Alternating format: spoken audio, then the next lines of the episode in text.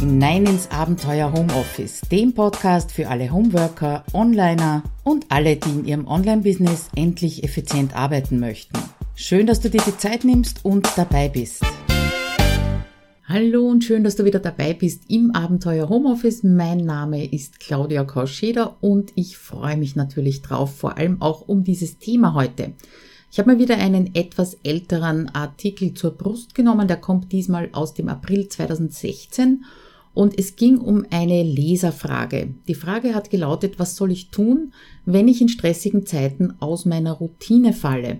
Ja, und nachdem diese Frage immer wieder kommt, natürlich auch in HomeSuite Office 2.0, da arbeiten wir ja ein halbes Jahr miteinander und ja, da kommt alles Mögliche vor. Umzüge, Krankheiten, kranke Kinder, Urlaube und das bedingt natürlich auch, dass aus Routinen rausgerutscht wird, aber da kann man ganz schnell wieder hineinkommen, darum geht's eben in diesem Artikel. Ich habe damals reagiert auf ein Feedback zu meinem kostenlosen Audiokurs äh, Endlich fertig werden und möchte ganz kurz vorlesen nur, was mir diese Kursteilnehmerin geschrieben hat. Sie hat geschrieben, okay, herzlichen Dank für deinen Kurs. Ich hatte ziemlich hektische Wochen. Vieles setze ich schon um und einiges bleibt mir dann aber auch immer wieder haften. Meine größte Herausforderung ist, das alles umzusetzen, wenn ich extrem viel Arbeit habe. Genau dann wäre es wichtig, aber oft ist es so, dass ich gerade dann völlig aus dem Rhythmus falle. Die Kundenzeiten nicht sauber notieren, zu, viele, zu viel in die E-Mails schauen und so weiter. Eigentlich alles Sachen, die ich weiß und die ich auch mache, wenn es ruhiger ist. Vielleicht magst du darüber mal etwas schreiben, wieso das so ist und was man in dieser Situation dagegen tun könnte. Das war eben 2016 der Auslöser für den Blogartikel. Und ich möchte mal als erstes Lothar Seiwert zitieren, der sagt, wenn du es eilig hast, gehe langsam. Das hat ja die, äh, die äh, Feedbackgeberin bereits erkannt. Sie weiß ganz genau, sie sollte eigentlich auch wenn es stressig ist oder gerade wenn es stressig ist, etwas langsamer machen. Und das hast du sicher auch schon mal gehört, dieses Zitat. Aber das fällt halt in solchen Zeiten besonders schwer. Und heute möchte ich darauf eingehen, welche Gründe es dafür gibt und natürlich dir erste Hilfemaßnahmen an die Hand geben, wenn es passiert ist und du bist aus deinen Routinen rausgeplumpst. Zuletzt gibt's dann noch einen Hinweis, äh, was du tun kannst, wenn die stressige Zeit vorbei ist. Das heißt, wenn es wieder etwas langsamer oder ruhiger angeht. Kommen wir also mal zu den Gründen, warum passiert uns denn das, obwohl wir das ja wissen. Und ich sage absichtlich wir, auch mir passiert das immer wieder. Der erste Punkt oder der erste Grund kann sein, du hast gar keine Routine. Denk einmal an Flugzeugpiloten, ja. Wie oft müssen die ihre Checklisten, und die sind seitenlang, abarbeiten, bis sie sie eigentlich nicht mehr bräuchten, weil alles routiniert und automatisiert ist. Die lassen aber die Checklisten nicht beiseite. Was machen die? Die nehmen es trotzdem zur Hand und arbeiten trotzdem die Punkte nicht aus dem Kopf heraus, sondern eben von dieser Checkliste ab. Und sie tun das aus einem ganz bestimmten Grund. Es gibt nämlich zwei große Feinde von Routinen. Das eine ist die Langeweile. Ich schätze mal, die hast du relativ selten. Und das zweite ist eben der Stress.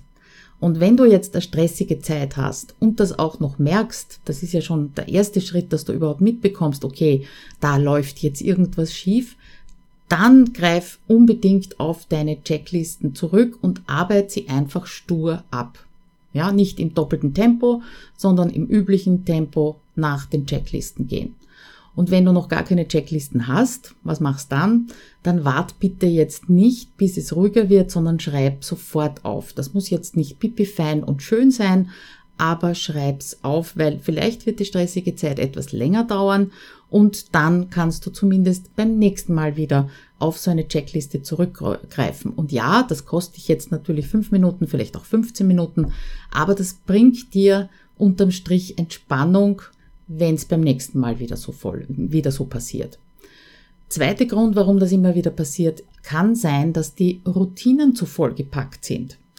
Weil Routinen sind eine ganz großartige Möglichkeit, dich zu beschäftigen, ohne irgendwas Wichtiges zu tun. Und das ist auch ein Phänomen, das ich immer wieder in HomeSuite Office 2.0 beobachte. Dort fangen also die Teilnehmerinnen an, mit Trello zu arbeiten, wenn sie das bisher noch nicht gemacht haben. Da bauen Sie Ihre To-Do-Listen völlig neu auf nach einem System, das 1 Minuten To-Do-Liste heißt.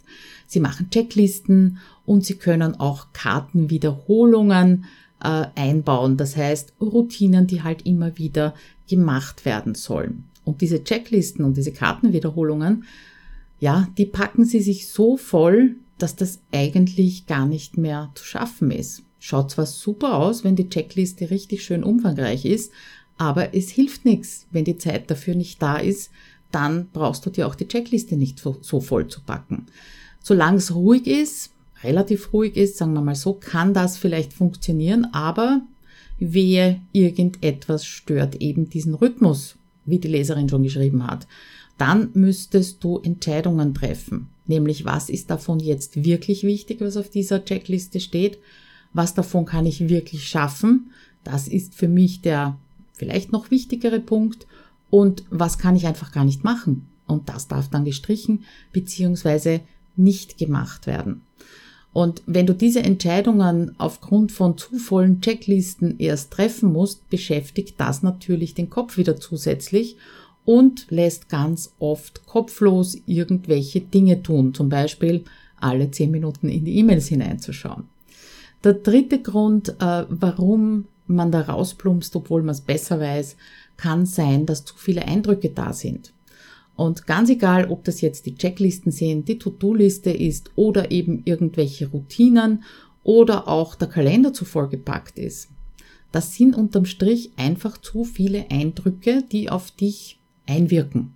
Und dadurch wird es immer schwieriger, den Fokus zu halten. Ja, wenn viel da ist, müssen eben diese Entscheidungen getroffen werden und dann hüpft man ganz gerne von einem zu zum anderen. Und wo du in ganz ruhigen Zeiten, Zeiten ganz klar sagen kannst, das ist heute dran und das ist erst nächste Woche dran. Ja, wenn es stressig wird, dann verschwimmen eben diese Dinge zu irgendeinem Einheitsbrei, der dann wieder nur bei dir erzeugt äh, das Gefühl zu viel, zu lang, Panik. Äh, ja, drum gibt's auch ein paar Erste-Hilfemaßnahmen, wenn du bemerkt hast, dass dich der Stress oder die viele Arbeit oder was auch immer aus deinen Routinen rausplumpsen lässt.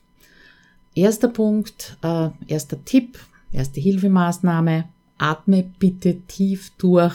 Ja, und das ist wirklich ganz oft die beste erste Hilfe. Äh, beobachte dich einmal selber, wenn du in Anspannung bist, in Stress bist, du hältst die Luft an und zwar ganz automatisch oder du atmest eben nur mehr sehr flach.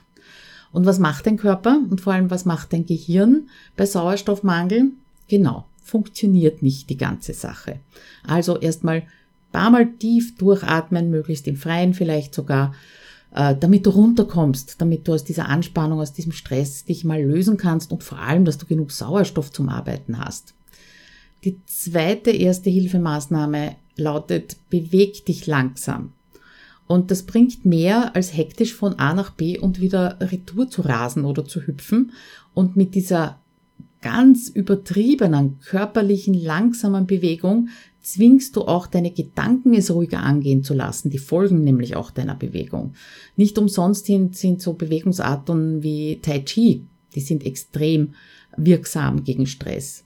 Ja, es geht einfach nur darum, unter Anführungszeichen nur, ja, dass du bewusst mit deiner Situation umgehst. Und wenn du dich jetzt fünf Minuten äh, wirklich deine Hand beobachtest, wie sie zur Maus sich bewegt, ja, oder zum Glas Wasser, auch übrigens ein Tipp, trink genug Wasser, ähm, dann kommst du runter auf jeden Fall. Du bist auf jeden Fall mal aus dieser Paniksituation draußen.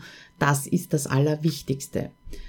Dritter Schritt, den du dann machen kannst, nachdem du tief durchgeatmet hast, äh, dich durch langsame Bewegungen ein bisschen runtergebracht hast, ist, äh, schau nicht ständig auf deine To-Do-Liste. Ja, also nicht ständig. Natürlich musst du mal drauf schauen, damit du siehst, was du zu tun hast. Und mach dir bewusst, es geht nicht alles. Und es geht auch nicht immer. Und in Kombination, es geht nicht immer alles. Mach dir das wirklich bewusst und zwar schon bevor du in stressige Zeiten reingeratest. Ja, manchmal weiß man ja auch, dass die kommen. Ja. Äh, Fokus zu halten, das funktioniert nur, wenn du dir möglichst wenig Gelegenheiten gibst, dich von den vielen Eindrücken ablenken oder eben in Panik versetzen zu lassen. Ja, also Wenn deine To-Do-Liste überquillt, dann schau bitte nicht ständig hinein, weil das wird jedes Mal wieder eine Panikreaktion bei dir auslösen. Sondern nimm dir ein kleines Zettel, ein Post-it. Mir sind am liebsten diese A7 Karteikärtchen und schreib dir die Aufgaben, die heute dran sind, heraus. Ja, und schau nur mehr dorthin. Dann machst du die To-Do-Liste zu und ignorierst sie und konzentrierst dich nur mal auf dieses A7-Kärtchen. Und äh, du kannst auch jeweils nur eine Aufgabe auf ein Kärtchen schreiben und dir fünf Stück hinlegen. Und immer wenn du fertig bist, nimmst du eines, wirfst es weg und hast das nächste vor der Nase. Dann hast du wirklich den Fokus nur auf einer Sache. Nächster ganz wichtiger Schritt in diesem Erste-Hilfe-Kasten ist, lass nichts mehr herein. Ähm, nimm ein Notizbuch, möglichst mit leeren Seiten äh, oder auch eben wieder Karteikärtchen und schreib alles, was dir zwischendurch in den Kopf schießt, was dich eigentlich ablenken würde, schreib das auf. Überleg nicht, hast das schon erledigt? Steht das schon auf der To-Do-Liste? Steht das schon am Projektplan? Äh, hast du das schon delegiert zum Beispiel? Ganz egal, schreib es einfach auf, raus aus dem Kopf. Allerwichtigste.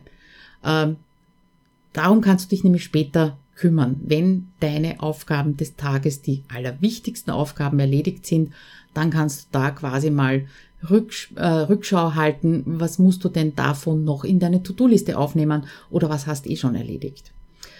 Nächster Tipp, äh, sag nur mehr Nein.